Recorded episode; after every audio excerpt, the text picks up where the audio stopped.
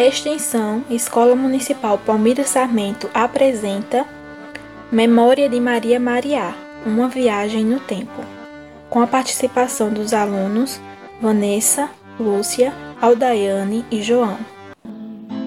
Ela é Maria.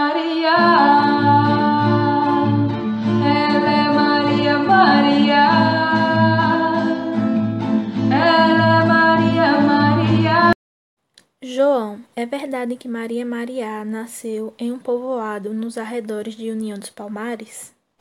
Sim, Maria Mariá nasceu no dia 16 de junho de 1917 em um povoado próximo de União dos Palmares, onde hoje se localiza a usina Lajinha. Aldaiane, Maria Mariá era mesmo uma mulher muito decidida, não é? Muitos ela modificou as práticas tradicionais daquela época nas escolas, abolindo o uso da palmatória, classificado por ela como um instrumento de tortura e eliminou a pedra que os alunos carregavam quando precisavam ir ao banheiro.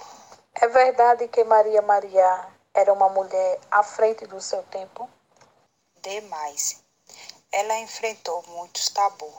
Foi a primeira mulher em União dos Palmares a usar calça comprida. Era acusada de se vestir como um homem.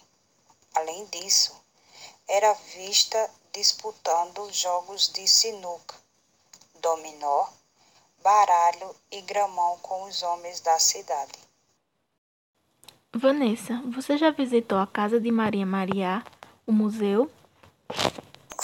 Sim, lá pode-se encontrar coisas muito interessantes, como selos, dinheiros de várias épocas, livros, folheto de cordéis, artigos de jornais da época, relógios, instrumentos musicais, fotografias, entre outras coisas bem curiosas.